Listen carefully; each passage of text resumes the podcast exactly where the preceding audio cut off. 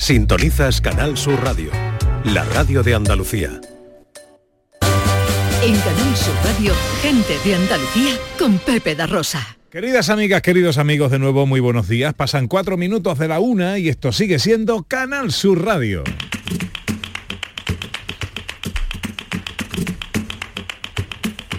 Que el maquillaje no apague tu risa, que el equipaje no lastre tus alas, que el calendario no venga con prisa, que el diccionario detenga la bala.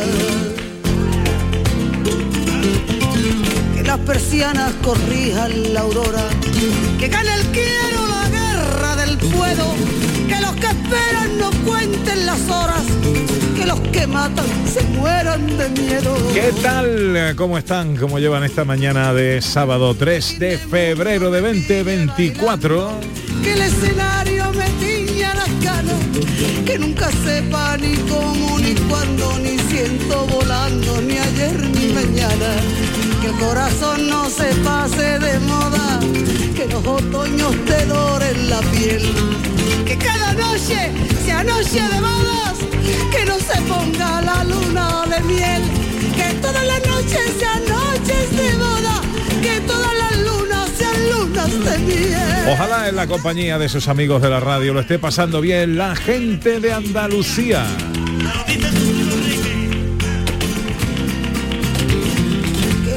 Al día como hoy, en 1950, nacía María Jiménez.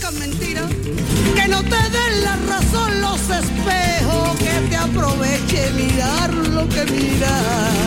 Tercera hora de paseo, tiempo para viajar con Sandra Rodríguez, nuestra historiadora. Nos vamos enseguida de escapada.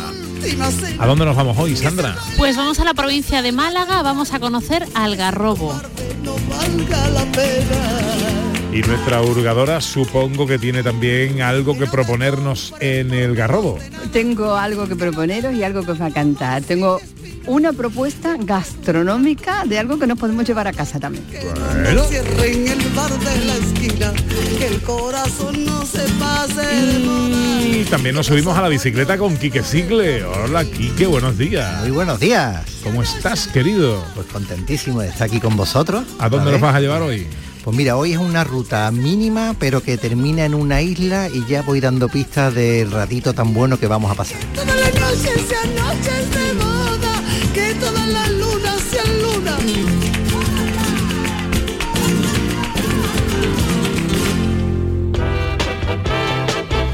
Hoy terminaremos un poquito antes porque hay fútbol y a las dos menos cuarto aparecerá por aquí, bueno, minuto arriba, minuto abajo. El bueno de Jesús Márquez al frente de la gran jugada. También nació un día como hoy, director Michael Chimino.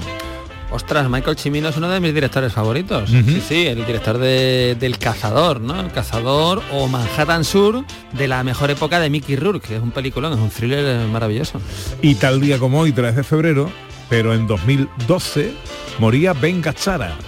Venga Sara, qué barbaridad, sí, sí. Venga Sara, me- sí. No, Ajá. no lo conozco tanto, pero sí me suena de alguna película con John Casavetes. Sí, sí, sí, sí.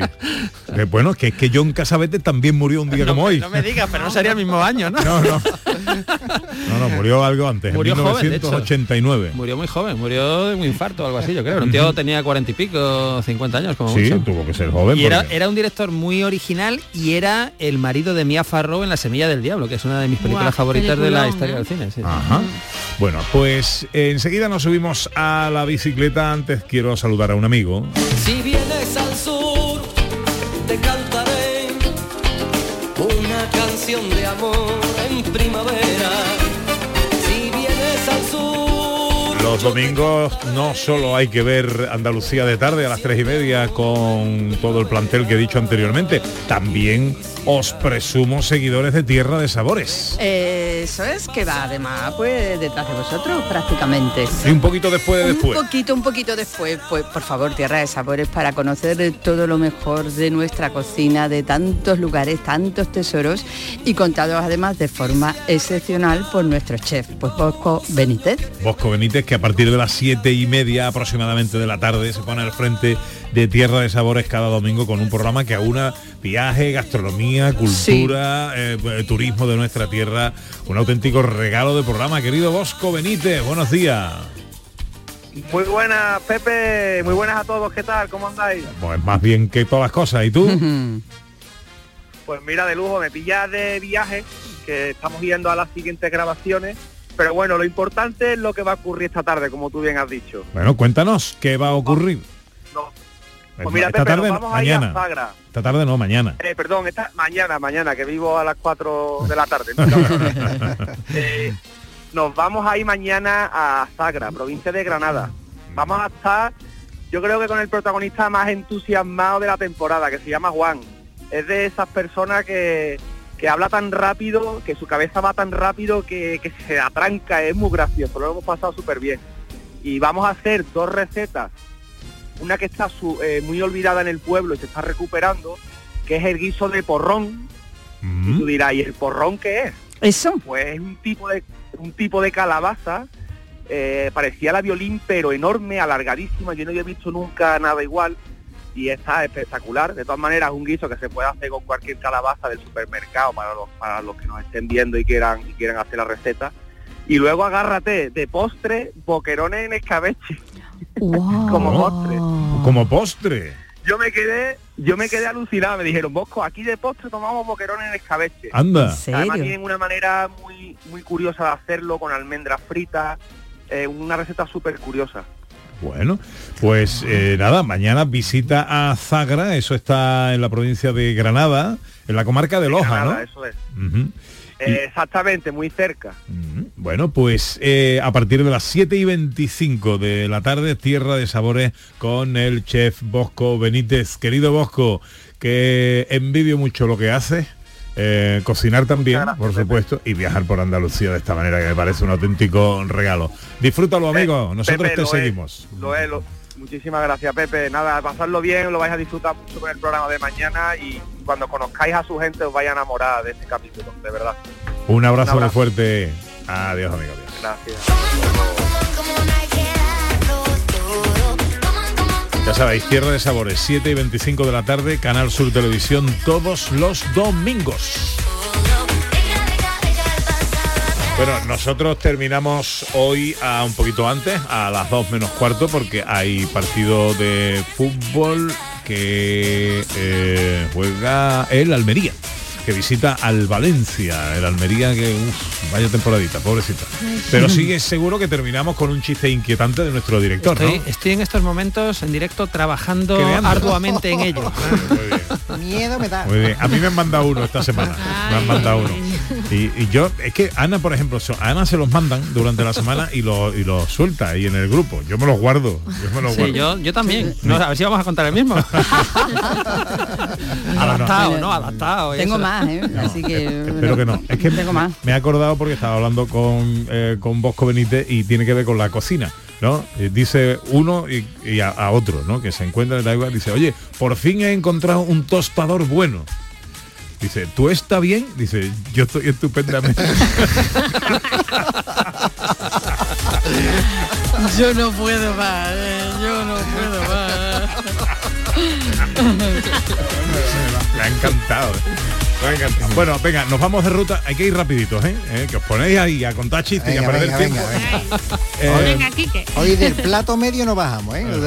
Sea- Quique, nos Pues mira. vamos de ruta por la provincia de Sevilla. Sí, esta vez nos quedamos en Sevilla y además vamos a hacer una ruta para descubrir unos parajes que nos van a sorprender desde la mismísima capital. Vamos a proponer como punto de salida la barriada de los Bermejales porque ahí ya encuentro una situación que me, me encanta que vayan en- encontrando nuestros nuestros ciclistas, nuestra familia que, que le dan a los pedales.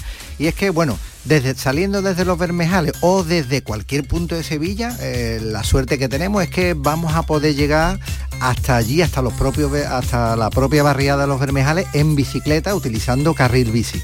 Y arrancamos ahí porque lo primero que hacemos es pasar la S30, la pasamos por una pasarela peatonal y ya vamos encontrando puntos así de, de emoción en nuestra, en nuestra ruta. Pasamos a la parte de Palmas Alta, que es una parte urbanizada, y por la que avanzando por ella nos vamos a encontrar rápidamente por el canal del Guadaira, del río Guadaira, que está canalizado en esta parte, y por ese canal, por su lado derecho, si vamos mirando hacia la desembocadura del río Guadalquivir, es por donde vamos a ir rodando inicialmente.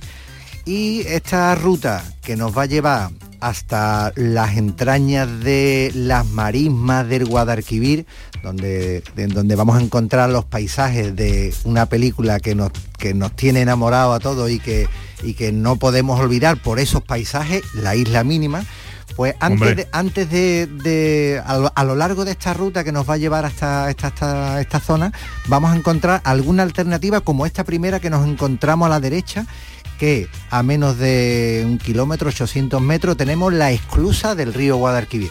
Una ruta que, una salida que podemos hacerla además circular, rodeando el cuartel del copero y ver la esclusa, que es una obra de ingeniería fabulosa, sobre todo esta última que tenemos, eh, pues puede merecer la pena. Volviendo de nuevo al cauce del río Guadaira, vamos a continuar por él, vamos a empezar a ver primero en la parte derecha los primeros cultivos, esta zona debido a las inundaciones del río vamos a encontrar mucha plantación de algodón y los arrozales.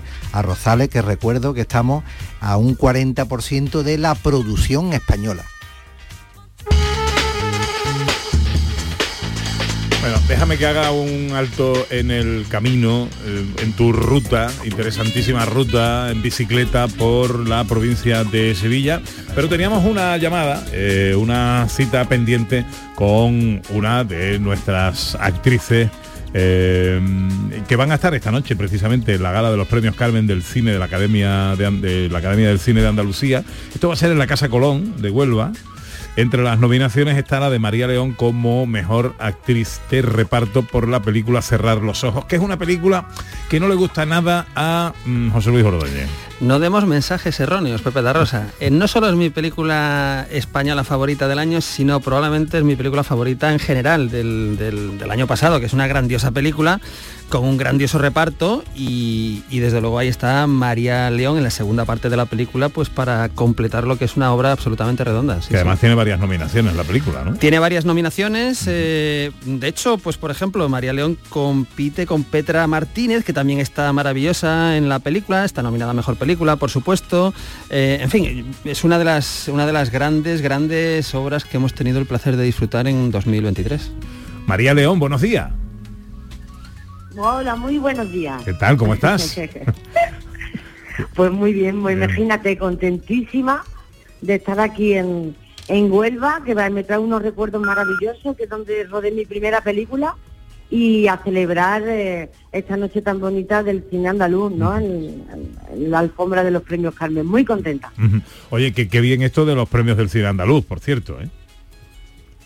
Hombre, qué bien, sí eso sí, que bien que, podamos poco a poco, que vayamos trabajando y que podamos lograr pues eh, vacilar y, disfrutar del talento que hay en Andalucía, que es mucho y que hacemos muchas producciones y que somos muchos los que los que sacamos adelante cada año eh, este trabajo y que, hacemos este trabajo cultural y es una suerte tener un espacio donde podamos entre nosotros eh, poder disfrutarnos y celebrarnos. Mm. Bueno, nuestro experto en cine, eh, José Luis Ordóñez, tiene preguntas que hacerte. Bueno, a María León tengo muchísimas preguntas, pero sobre todo, claro, me gustaría preguntarle ¿Cómo ha sido la experiencia de trabajar como, con alguien como, como Víctor Erice, que solo tiene tres largometrajes de ficción en 50 años y, participar con Víctor Erice en Cerrar los Ojos, ¿no? que, es, que es, bueno, pues es una película absolutamente maravillosa. ¿Y, cómo, cómo, es esa experiencia de, trabajar con, con, Erice? Pues precisamente fue una gran experiencia porque tengo la suerte de, llevar muchos años trabajando y haber trabajado con diferentes directores y, trabajar con Víctor es muy especial porque él tiene una manera muy concreta de mirar y de rodar el cine, porque él rueda como hacía hace 30 años, no como se rueda ahora. Entonces ha sido un poco volver a la nostalgia y al, digamos, a la raíz del amor de, de, esta cosa de, de, filmar, ¿no? Eh, y contar una historia. Ha sido estar un poco en su intimidad, eh, conocerlo a él un poco, que no, no era fácil, pero ha sido muy bonito el viaje, la verdad que, que yo he conseguido disfrutar mucho la experiencia con él, Eh, he tenido mucha suerte. Y bueno, también no me resisto a, preguntar a María León, claro, porque hemos dicho que eh, est- estás nominada por eh, actriz de reparto, mejor actriz de reparto, junto a Petra Martínez, que también está en la película, pero también con Silvia Costa y Maripaz Sayago, que por ejemplo, yo recuerdo un montaje maravilloso de Yerma con María León y con Maripaz sí, qué Eh. ¿Cómo es eh, competir? No sé si competir es el, el mejor verbo para, para definirlo, pero ¿cómo es estar ahí con estas otras actrices, ¿no? siendo candidatas a- al Pues premio mira, Carmen? es muy bonito que digas que es el verbo competir porque sí que yo creo que no es es una suerte poder compartir y es más bonito compartir esta nominación porque estoy segura que mira el sentimiento que tengo yo es mutuo porque nos admiramos entre compañeras eh, eh, profesional y personalmente entonces ya el premio lo tenemos estamos contentísimas me he montado en el autobús me he encontrado con Petra y me ha dicho me encantaría poder dártelo y es precioso porque el sentimiento es mutuo y con Maripaz Sayago igual. Bueno, quiero decir que tener admiración y ver el talento de las compañeras, el, la luz que tienen ella y el crecimiento que tienen ella es el uno el de una propio, ¿no? Entonces es un, es un la verdad que esto suena muy ridículo, pero es de verdad que es un disfrute poder disfrutar de la familia y de nuestro cine. Pues eh, también es un placer eh, verte en las pantallas, verte que ese trabajo se te eh, reconoce con esta nominación. Te deseamos lo mejor, lógicamente a ti y a todos tus compañeros. eh, en la gala, la tercera edición de los premios Carmen de la Academia del Cine de Andalucía en la Casa Colón de Huelva. Eh, una gala que por cierto conducirán Salva Reina y Martita de Granán. Mm, Eso, eh, la diversión está Menudo. asegurada. ¿eh? Menudo par de dos. Exactamente. María León. suerte tenemos también. Un beso enorme, gracias por cogernos el teléfono. Un abrazo enorme. Gracias a vosotros. Y Chao. se nos acaba el tiempo. Desde que ya no existe ayer y no nos sobra ni un momento. Tenemos alguna dificultad ahí con el teléfono, que parecía que estábamos haciendo una llamada de cabina, ¿no? De Sí, pero sí que antigua. estaban cayendo las monedas. Y, y no sabemos qué pasaba ahí. Oye, eh, no sé si es bueno esto de los chistes. yo tengo ya uno. No, no sé si es bueno, ¿eh? Me manda Cristina Leiva, eh, dice, me dolía la cabeza de oír siempre la misma sintonía. Le dice el otro, dice, se dice melodía, dice, melodía a la cabeza de siempre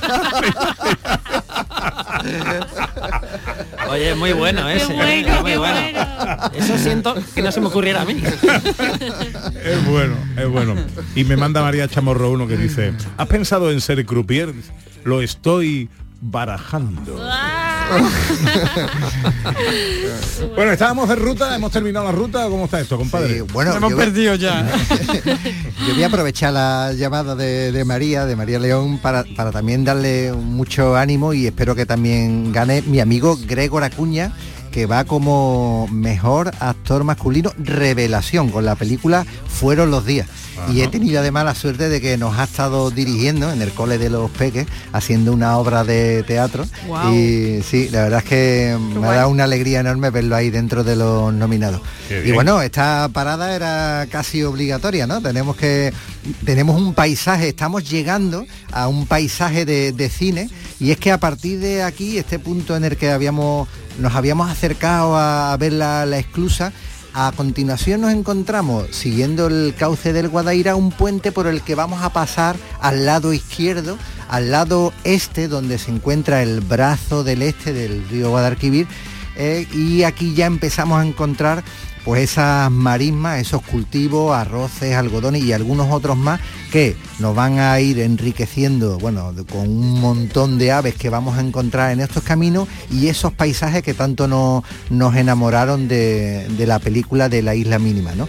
Hay, hay un brazo viejo del este que este camino continuando va a cruzar pues tres o cuatro veces porque ese brazo lo que hacía era pues girar a izquierda y a derecha y formar estas lagunas y vamos a encontrar, eh, bueno, puntos muy curiosos. Lo mismo vamos a encontrar eh, pues naves de almacenamiento de ese arroz donde vamos a ver mucha maquinaria agrícola y también nos iremos encontrando campos más modernos de, placas fotovoltaicas que también van eh, copando digamos estos campos en, en algunos sitios ¿no? Y también eh, antes de llegar al último brazo que es el brazo que entra hasta Lebrija vamos a encontrarnos, y a mí me gusta mucho, un puente sobre un río para que pueda pasar el agua por encima, ¿no? Esto nos hace un poco entender cómo la mano del hombre aquí ha ido eh, tejiendo y, y administrando la entrada y salida de agua pues para esos arrozales, para esos cangrejos rojos que cuando hicieron la película, eh, gente que porque no era de aquí por la mañana, bien temprano se dirigía a, a los puntos de rodaje, se encontraba los caminos que no podían avanzar pues, porque se encontraba eh, inundado de cangrejos rojos eh, que, que salían de, de- de un brazo a otro y bueno, tenía ese punto ahí de, ese de cangrejo de río ¿no? con el que eh, se hacen unos arroces espectaculares. Qué rico. punto de, Verdad, de riquísimo. cocina de, de la zona eh, espectacular. Bueno, aquí llegamos ya al, al punto más lejano de Sevilla, podremos eh, recorrer 28 kilómetros de ida y otros tantos de vuelta, o sea que podemos alcanzar los 50 kilómetros. La vuelta la podemos hacer siguiendo la orilla del Guadalquivir hasta que encontramos el brazo del Guadaira y volvemos por el Guadaira hasta este puente por el que lo hemos cruzado, ¿no? Es una ruta muy asequible, no hay desniveles, pero Y eso unos es todo- paisajes eso es de todo llano. Sí, todo llano. eh, y, y unos paisajes pues como los que vemos en la película y... y- Espectaculares. sí, sí.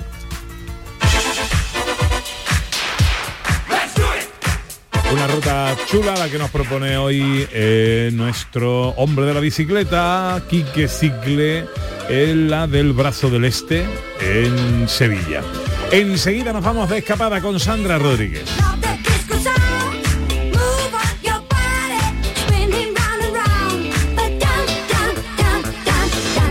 En Canal Sur Radio, gente de Andalucía con Pepe da Rosa. Solo con tu mano se crea una sonrisa. Únete a la red de voluntariado de salud mental de Andalucía y ayúdanos a construir una sociedad más justa y responsable. Cambiamos tu tiempo por sonrisas.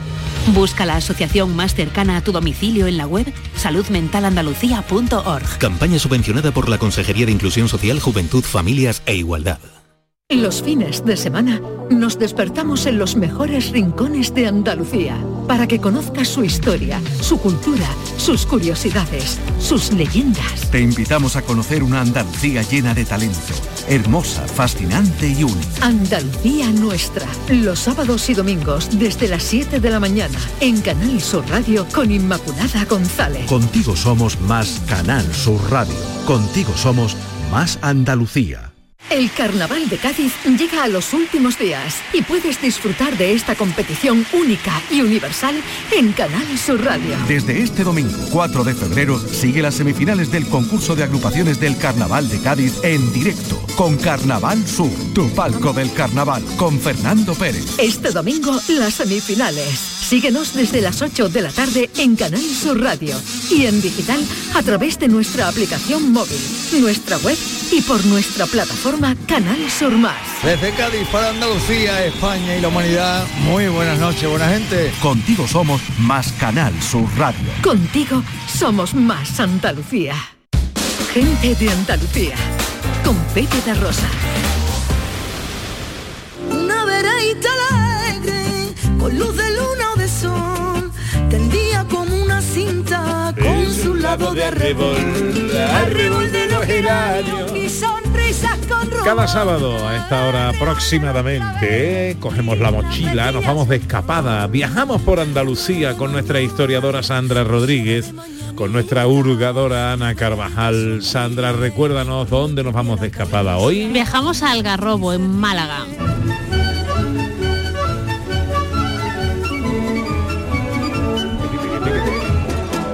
Bueno, pues ya estamos aquí en el repaso que hacemos siempre a nuestro destino. Hoy vamos a empezar hablando del Cerro de Trayamar. Sí, importantísimo. Tenemos presencia fenicia en esta zona y en concreto en este cerro de Tramayar tenemos la necrópolis fenicia de Tramayar.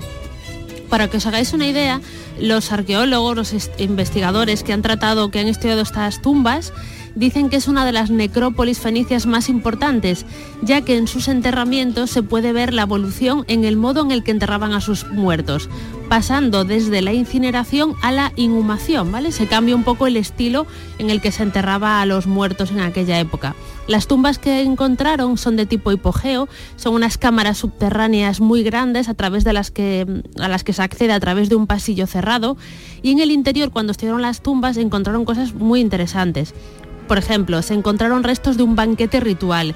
Cuando se hacían enterramientos en la cultura fenicia, en algunos casos se hacía un banquete, una comida en el interior, después se rompía la vajilla empleada y se dejaba en el interior de las tumbas. No era un, ba- un banquete ritual y esto se ha encontrado en esta necrópolis. Y también algún ajuar que es mm, una joya artística, por ejemplo, un medallón que hoy se puede ver en el Museo Arqueológico de Málaga que tiene motivos que provienen de la cultura egipcia y que es maravilloso y una pieza única y que se encontraron aquí en Algarrobo en el cerro de, Trayamar. Y ahora desde los fenicios vamos a saltar a la conquista por parte de los cristianos. Sí, hacemos un salto de mucho, mucho tiempo. Muchos años. Bueno, eh, un poco de contexto primero. eh, Algarrobo era una población árabe que estaba dedicada principalmente a la agricultura y que contaba con un pequeño recinto amurallado que ayudaba a la defensa natural que tiene la localidad, que es este río Algarrobo que pasa por ella. Va a ser conquistada por los cristianos en el año 1487, ya en época de reyes católicos, muy tarde, avanzada ya, avanzada ya la, bastante la reconquista. En est- esta zona de la Sharquía, pasado el tiempo, se va a ver muy afectada por la expulsión de los moriscos en el año 1609 y va a ser toda esta zona repoblada por cristianos traídos de otras partes de la península ibérica, algo muy habitual y que hemos visto en muchísimas ocasiones anteriores. Ya en época cristiana, donde estamos ahora, se va a edificar una serie de torres que van a formar parte de un cinturón de defensa costero que está por toda la provincia de Málaga y eh, la zona del Garrobo va a ser señorío, va a depender de una casa nobiliaria hasta que en el siglo XIX pasa a ser la villa de Algarrobo. Tenemos que hablar de lo que a mí más me gusta, que es una leyenda. Bueno, una leyenda que se recoge en una obra que es un Cuentos y Leyendas, guía turística de la Xarquía que publica la Diputación de Málaga. Y es una leyenda que parece que habla del propio Filipides cuando iba de maratón a Atenas, ¿no? A avisar de que habían ganado la, la batalla de maratón. Bueno, cuando los franceses están en España, estamos en guerra con ellos para expulsarlos, en la época de José I, en Napoleón, pues eh, cuentan que un grupo de algarrobeños le va a tender una emboscada a un grupo de franceses, ¿vale? Y, al parecer eh, ganan los algarrobeños y tienen y dejan en bastante mal estado a esta patrulla francesa. Esto va a llegar a oídos de un comandante francés que había en Vélez y que dice que en represalia tienen que quemar la villa de Algarrobo. Cuando se, se disponen estos lados franceses a quemar la villa de Algarrobo, interviene el alcalde, interviene una serie de habitantes de Algarrobo diciendo que no, que ellos no, que no habían sido gente de Algarrobo, sino que había sido otra gente que estaba fugitiva y que no quemen la villa, que esto no puede ser que nos quemen aquí la, la población. Y entonces le dan 20 horas, ¿vale? Para que vayan hasta Málaga a decir a que revoquen esta orden de quema de la villa cogen a un chico de la localidad que se presta voluntario y en esas 20 horas va hasta Málaga. Pide audiencia urgente, convence al gobernador y trae el indulto de vuelta para que no quemen la villa. Dicen además que en este travesía corriendo a toda prisa que eh, bueno, que reventó dos caballos, ¿no? Porque fue una aventura trepidante y bueno, pues eso es un poco la leyenda que quizá a lo mejor enmarque algún hecho histórico, pero es muy curiosa. Y para terminar, como siempre hacemos, algo de patrimonio inmaterial de Algarrobo. Exacto, en este caso el Instituto Andaluz de Patrimonio Histórico recoge una tradición, ¿vale? Que es la procesión a San Sebastián. Se acaba de celebrar, porque esto se celebra cada 20 de enero. En este caso los vecinos de Algarrobo trasladan eh, desde la iglesia de Santana hasta la ermita de San Sebastián a la figura de San Sebastián. La leyenda dice que cuando llega a San Sebastián pues hay viento y tormenta. Entonces toda esta procesión, que hoy es importantísima en la localidad, pues va acompañada de ruedas de cohetes artificiales, ¿no? Como para hacer un poco el estruendo de los truenos. Hoy en día tiene muchísimo, muchísimo apoyo y muchísima participación, con lo cual no existe ningún riesgo de que se vaya a perder. La procesión a San Sebastián.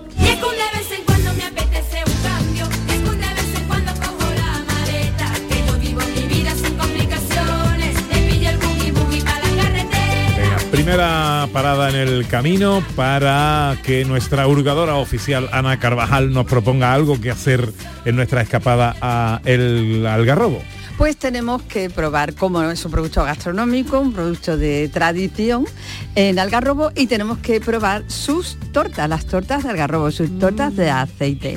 Y entonces nos vamos a ir a conocer las tortas Carmen Lupiaña, que es una empresa familiar que lleva más de cinco generaciones dedicadas a la fabricación de estas tortas originarias de Algarrobo.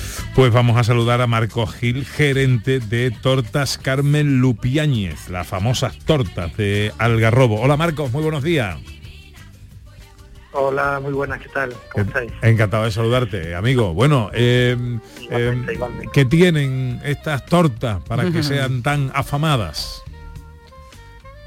Sí, bueno, esto es una, una torta, un dulce del pueblo típico, que se ha hecho por generaciones, de tradición árabe. Y, y bueno, realmente un producto que su base es el aceite de oliva, totalmente natural, eh, es originario, como te he dicho, de los árabes y se hacía aquí en el pueblo de toda la vida, en casas, celebraciones y, bueno, eh, es un producto que no lleva ningún tipo de aditivo y es totalmente natural. La verdad que, que la base es el aceite de oliva, la harina, el azúcar, el anís en grano verde, la canela y, la levadura natural. Y bueno, creo que... es bastante natural que las tortas Carmen Lupiáñez ya no solo se comen en Algarrobo, no solo se comen ya toda Andalucía, sino que casi que recorren el mundo, ¿no? Sí, la verdad que poco a poco hemos hecho inversiones, sobre todo en intentar tener el mismo producto de siempre, pero ir avanzando con los tiempos y, intentar pues nacionalizar un poco el producto e internacionalizarlo un poco. Estamos en esa fase ahora. Si vamos, Marcos, si vamos a, Algarrobo, que es lo que estamos proponiendo hoy en Gente de Andalucía, ¿dónde podemos comprar nuestra cajita de tortas Carmen Luipeño? Porque no podemos venir sin este producto, tenemos que probarlo. Claro que sí. Nosotros, indistintamente a la fábrica que la tenemos en el polígono de Algarrobo, tenemos tienda propia también en el pueblo. Y, bueno, estáis invitado a venir y probarla y, saborearla, por un producto muy típico y sobre todo muy natural. Eh, no tiene nada de aditivos y, eso hoy en día, no llevar ni huevos, ni lácteos, ni nada, pues es muy fácil de comer y, la verdad que, en ello estamos, que, que un producto que, está sin aditivar, que hoy en día eso pues es bastante difícil. Es complicado, es complicado. ¿El nombre de qué, de dónde proviene? Bueno, eh, el nombre es de, mi madre, que es Carmen Lupiáñez. Mi abuelo era Lupiáñez, mi abuela le llamaban también Carmela de Lupiáñez. y, bueno, hemos seguido un poco esa, hemos eh, yo saqué un poco esa marca y, en ello estamos, que estamos muy inmersos en los productos, sobre todo con el índice de que, de que sean sanos y que, que nos transmita un poco de origen, que la base de un poco de Andalucía es el aceite de oliva y, en eso en eso estamos transmitiendo un poco nuestros orígenes y, la base del dulce del pueblo, que también es verdad que siempre se ha hecho aquí. Nosotros hemos intentado adaptar nuestra receta a, a la tradición y, en ello estamos, intentando Son las famosas tortas de Algarrobo, las tortas Carmen Lupiáñez. Marco Gil, gerente de la empresa, gracias por atendernos, amigo, que vaya todo muy bien. Venga, encantado. Un abrazo, gracias.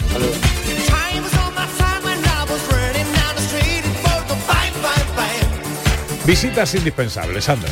Bueno, la primera, la torre ladeada. Es muy curioso. No se sabe muy bien de qué época, en qué época se construyó, pero seguramente sea cristiana y, se, y formaría parte de un complejo sistema defensivo contra las incursiones de los corsarios.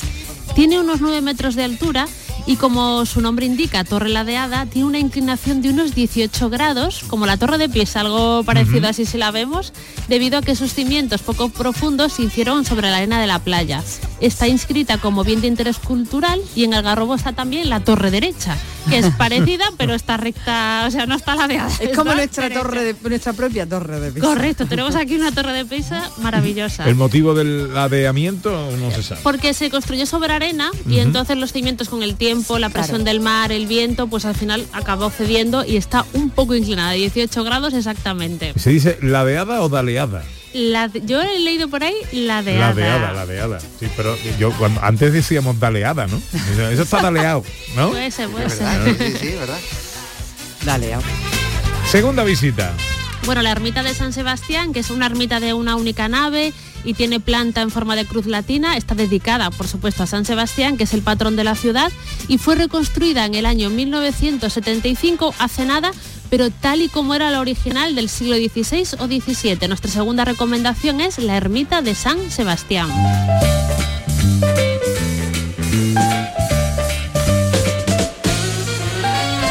Tercera visita. La iglesia de Santa Ana está construida a finales del siglo XVI, tiene la vocación a Santa Ana en este caso, y está edificada sobre las ruinas de la mezquita árabe que existía en esta zona.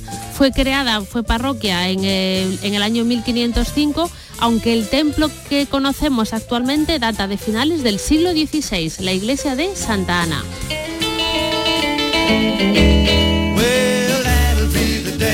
Pues ahí están las tres visitas indispensables que nuestra historiadora Sandra Rodríguez nos recomienda en nuestra escapada a El Garrobo, en Málaga.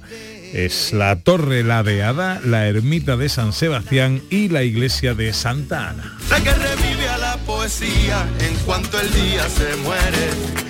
A su ventana me asomo y su alegría me hiere. ¿Y qué? ¿Nos llevamos la bici a El Garrobo? Hay que llevársela pero de carretera. Esta- este terreno es duro y la las rutas de bicicleta de montaña son muy exigentes. Pero tengo que recordar que la Vuelta a Andalucía Élite Mujer, Élite Woman, eh, una de sus rutas salía de Almuñécar, llegaba a Algarrobo y tenía el final en la sierra, una sierra que hay un poco más arriba, 14 kilómetros más arriba, el puerto de Cómpeta y bueno, es una buena ruta para Completamente hacerla. de acuerdo. Completamente de acuerdo. Bicicleta de carretera. Ah, ¿ya está? Sí, ¿Ya te- sí, sí. ya te veo? Sí, sí. Y el aceitunero, la que por febrero. Pues un destino más en gente de Andalucía para descubrir y enamorarnos de nuestra tierra. Una escapada más hoy a El Garrobo, en Málaga. Realista más real, la de la mano. El Garrobo no, al Garrobo. Algarrobo, como el de Curro Jiménez. Cuando, El de cuando- Curro Jiménez unía el algarrobo, ¿no? El Eh, algarrobo. ¿no? Pero de Curro Romera era el, el Algarrobo, claro. Exacto. claro. y este pueblo es Algarrobo y aquí tenemos otro que es el Garrobo, ¿no? Pero yo cada vez que meto una pifia de esta se pone mi Ana aquí al lado. a la- No la, Sa- la Sandri- Sandrita y yo las dos. Diciendo Algarrobo, Algarrobo. Bueno, ay, que me quedan tres minutos nada más.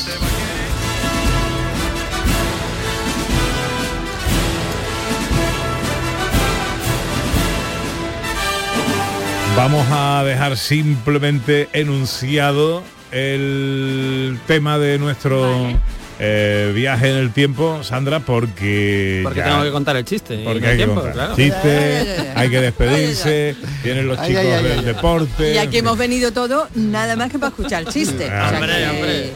El resto era paja, ahora viene lo- la chicha del programa.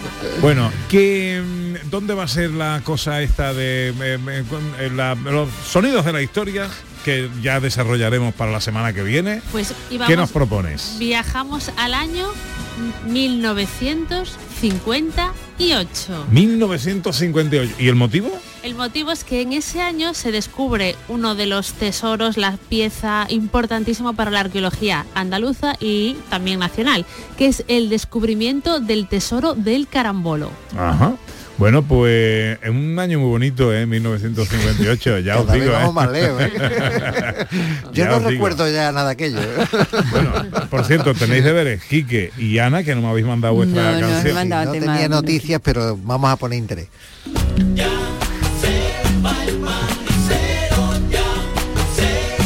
Bueno, eh, em, ¿qué vais a hacer en la tarde de hoy, Quique? Bueno, yo y sin que sirva de precedente, hoy voy a hacer mi ruta. Oh. Tu propia ruta. Estoy aquí, estoy en Sevilla y me coge cerca. Sin que sirva de precedente, ¿por qué? Así que, oye, por cierto, al final de, de- de la ruta ciclista que hemos marcado hoy está la venta El Santero. Allí voy a tomar café a las 5 de la tarde. Hombre, para el que se quiera apuntar, ¿no? Eh, Exacto, el que quiera café, allí estoy. O sea, vas a llegar a las 5 de la tarde, una ruta sencillita, ¿no? ¿Qué va a hacer Sandra? Pues yo parques y jardines, ya lo sabes. O sea, plan de mami, eh, eh, Piana Carvajal. Pues yo voy a ir al desfile de Ángeles Verano, que presenta hoy La Vida de Sueño y que desfila mi ahijada Alejandra, no me lo puedo perder ni una cosa ni la otra, así que muy emocionada. Desfile de Ángeles Guay. Verano presentando su nueva colección para la primavera de 2024.